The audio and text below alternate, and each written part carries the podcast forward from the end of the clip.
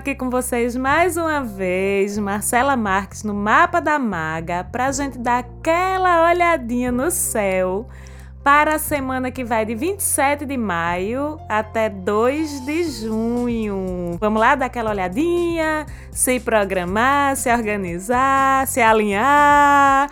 Então, Vamos começar falando que estamos entrando na segunda semana de Sol em Gêmeos. Os geminianos e as geminianas continuam de parabéns pelo seu novo ciclo que está começando. E vocês que ainda não estão muito familiarizados com a linguagem, ou quem está chegando agora, ô Marcela, o que é mesmo Sol em Gêmeos? Como é isso aí mesmo? Calma, é tanta coisa: Sol, Lua, Marte, Vênus. Me salva, socorro. Menina, menino, calma, é simples. O signo solar, o lugar em que o sol tá, é o teu signo, certo? Aquele que todo mundo sabe quando a gente pergunta, quando a gente tá conversando, conhecendo as pessoas e perguntei qual é teu signo. A pessoa diz: é aquário, é gêmeos. Mesmo que você não saiba, ou que a pessoa não saiba que está dizendo o signo solar, esse é o signo solar. É o signo que é considerado o principal, entre aspas, da gente, é onde o sol estava no momento do nascimento. Ok? Entendido isso aí? Então é simplesmente isso. Sol em Gêmeos significa que a gente continua no período do ano em que as pessoas que são de Gêmeos nasceram. Esse período vai de 21 de maio passado até mais ou menos o próximo dia 20 de junho. Ok? Entendidos? Sigamos então. Quem é que está também em Gêmeos além do Sol? Quem também está em Gêmeos além do Sol é Mercúrio. Mercúrio desde a semana passada, que é inclusive o regente de Gêmeos, e os dois, Sol e Mercúrio, estão em conjunção dentro do signo de Gêmeos, ou seja, estamos sob os holofotes do Sol vibrando na energia falante, desenrolada de Mercúrio. Isso faz a gente ficar falante, desenrolado, articulador, amostrado, amostrada no bom sentido, seguro, né, de nossas capacidades, de nossas aptidões, de nossas habilidades, sem vergonha de ser quem a gente é. E Mercúrio em Gêmeos, junto com Sol, traz, sabe o que também? Aquela vontade de rolê, de rua, aquela curiosidade. Essa é energia de Gêmeos, né? Que com Sol e Mercúrio em Gêmeos fica disponível para todo mundo. É muita conversa, muito papo. A lábia da gente tá pelas alturas, pelas galáxias mais distantes, a minha, a sua, a de todo mundo. Vamos aproveitar. É uma energia boa para a gente conseguir as coisas que a gente quer na base da conversa, na base da argumentação, na base da articulação e a conjunção, especialmente, ela dura até quarta-feira. Conjunção o que é? Os planetas estão muito próximos dos astros. Marcela, o Sol não é planeta. Eu sei. Na conjunção, os astros ou planetas, como se chama em astrologia, até mesmo aqueles corpos celestes que não são planetas, a gente chama, eles estão bem próximos um do outro. Então, as energias entre eles ficam mais ativadas, mais combinadas e mais alinhadas. Então essa conjunção, ela dura até a quarta-feira, então a gente aproveita.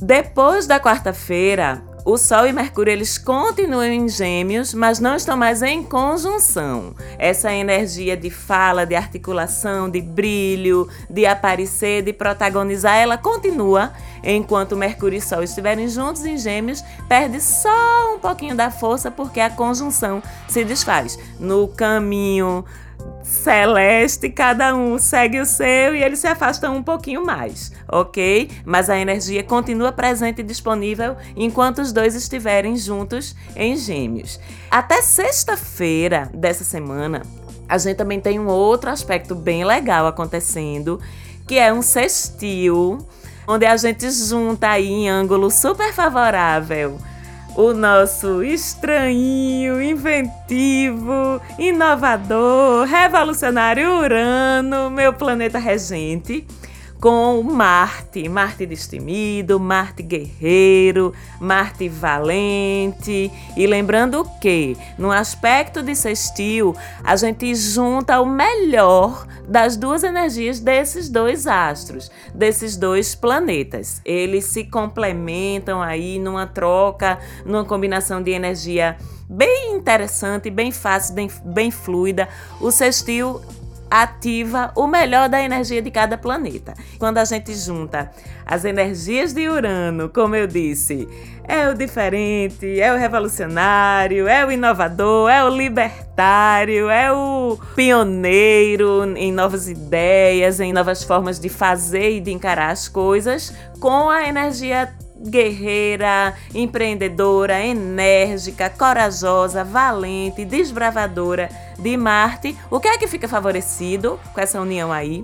Todas as formas diferentes, ousadas, originais da gente ir atrás daquilo que a gente quer conquistar e de tudo que a gente quer conquistar. Coisas, objetivos, metas, pessoas também. O que fica favorecido com esse aspecto? Tudo que a gente pensar fora da caixinha, tudo que a gente fizer fora da caixinha, tudo que a gente fizer com independência, tudo que a gente fizer com garra e tudo que a gente fizer diferente. Vamos encontrar aquele caminho que ninguém viu ainda, porque Urano encontra o caminho que ninguém viu e Marte abre esse caminho. Então a gente vai estar tá bem perceptivo, bem de antena ligada para isso, porque Urano é também sobre antenas ligadas. Então vamos encontrar esse caminho e seguir por ele que está muito favorecido. Até sexta-feira esse movimento.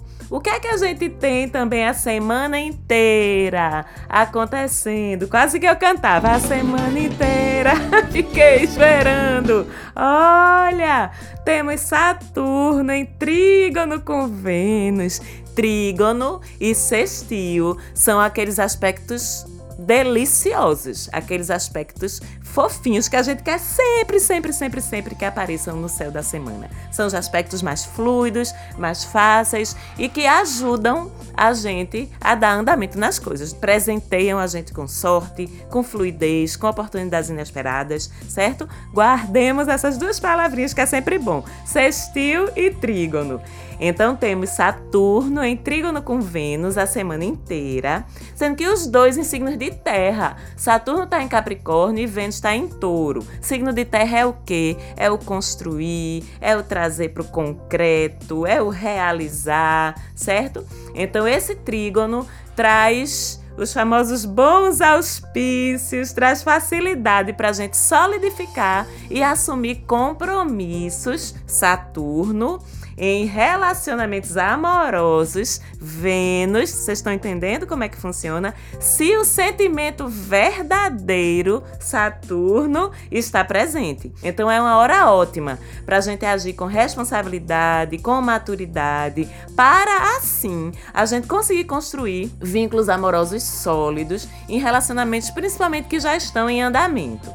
Ainda mais que os dois astros estão, além de estarem em trígono, estão domiciliados exatamente nos signos que regem, como eu já disse, Saturno em Capricórnio e Vênus em Touro. E tem mais, como Vênus também fala de dinheiro, e Saturno de trabalho e de carreira. Vênus fala de amor e de dinheiro. As melhores coisas. Eita, tô brincando.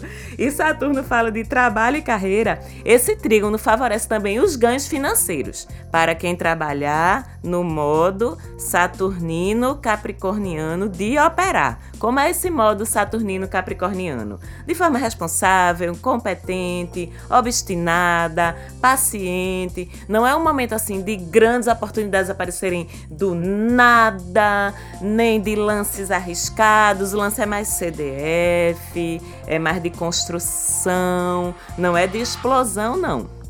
Por conta da energia saturnina, mas favorece tudo que a gente empreender de forma, como eu disse, responsável, competente, paciente, ok? Esse é um trígono que dura ainda a semana inteira, estando aí para nos favorecer e para que a gente tire o melhor dele se estivermos o que? Alinhados!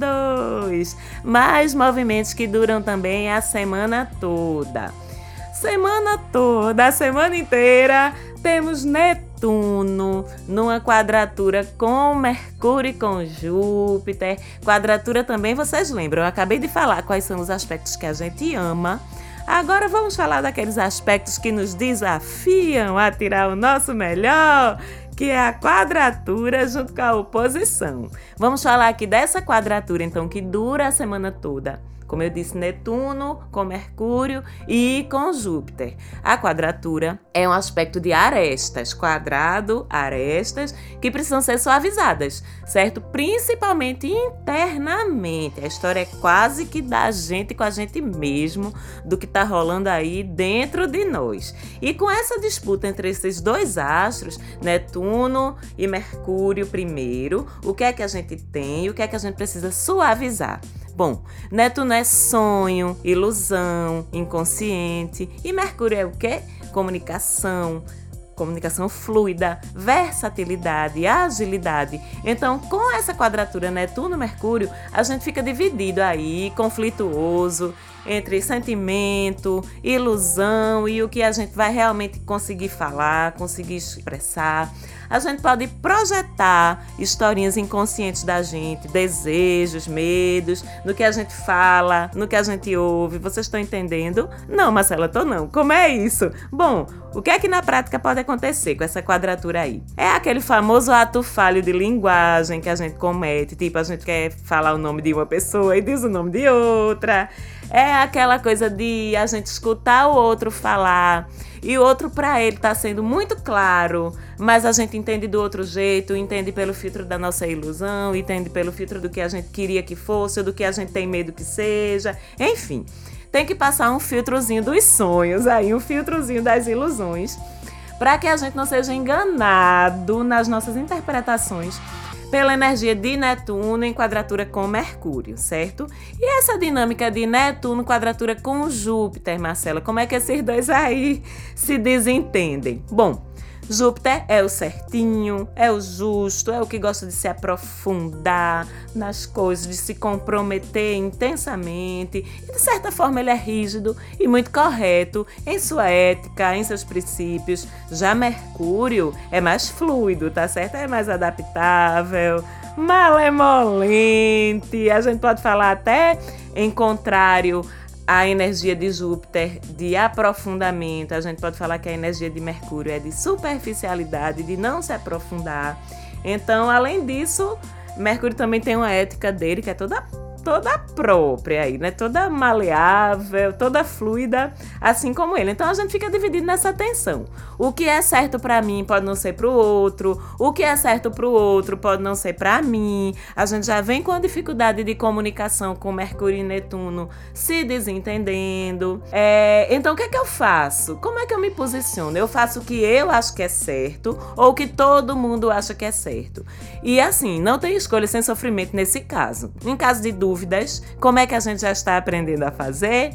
Siga seu coração e alinhe com a alunação. Vamos ver como é que a lua está se movimentando, que esse movimento da lua ele sempre ajuda a gente a tomar as decisões de acordo com a fase da lua e o que é que aquela fase convida. Já já a gente dá uma olhada nisso, porque no sábado dessa semana a gente tem mais quadratura, socorro, calma. São ótimas oportunidades também de a gente se conhecer melhor e superar conflitos internos mesmo e resolver aquilo. No sábado temos quadratura de Netuno, que está em peixes, na casinha dele, com o Sol em gêmeos. E qual é o tipo de conflito que essa quadratura traz?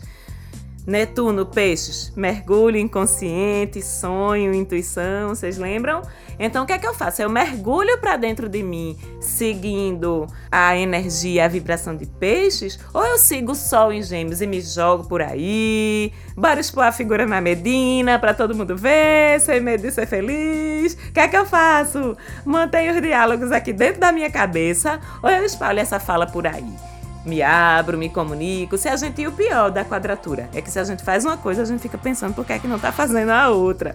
E vice-versa. Vixe, Marcela, fica difícil, né? Fica, não, bebê, bora alinhar com a lua? Tu não já sabe? Bora então alinhar com essa lua logo. Vamos, vamos entender como é que a lua pode ajudar a gente essa semana durante esses processos aí mais desafiadores. A lua tá toda minguante essa semana, viu? Então a gente já sabe como é que funciona a lua minguante, né? Recolhimento, reflexão, repensar, diminuir ritmo, fechar, finalizar. Então, quando a gente tiver na dúvida entre esses impulsos conflitantes que estão sendo trazidos pelas quadraturas, a melhor escolha nesse momento sempre é nesse sentido do que a lua minguante aconselha silêncio em vez de fala, recolhimento em vez de expansão, finalizar e fechar em vez de começar, cortar ou aparar em vez de regar, de fazer crescer. Estão entendendo como é a vibe? Na dúvida,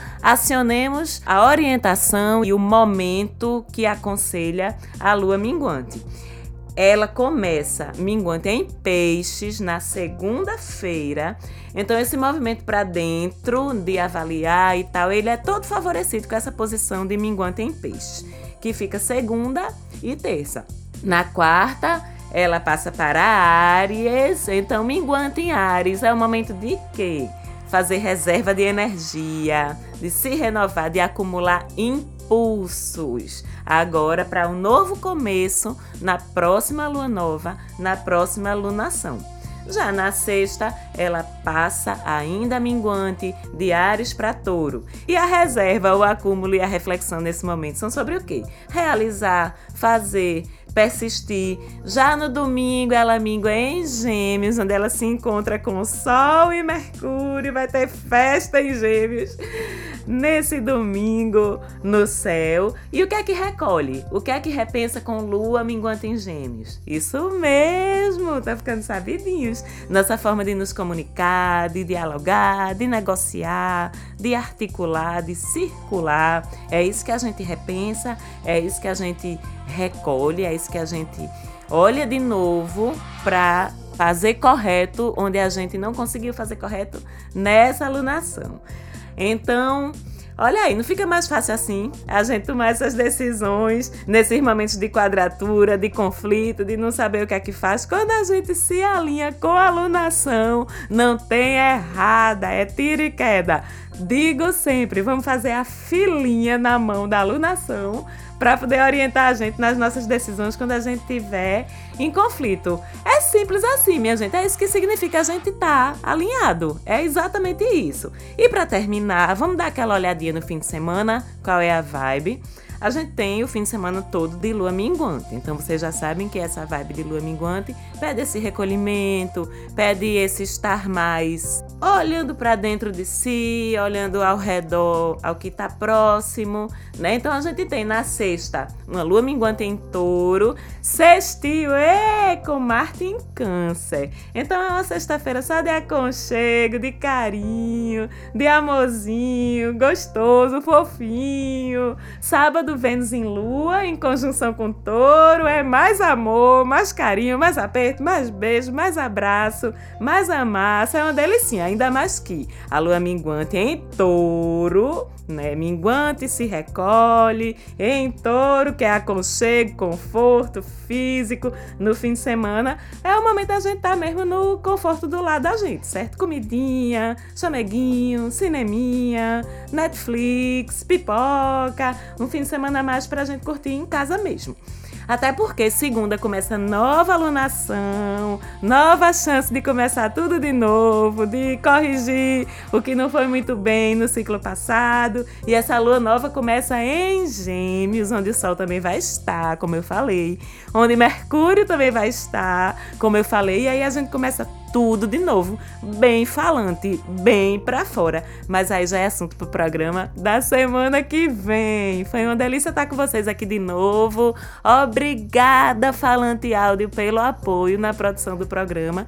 E vejo vocês semana que vem. Um beijão e tchau, tchau.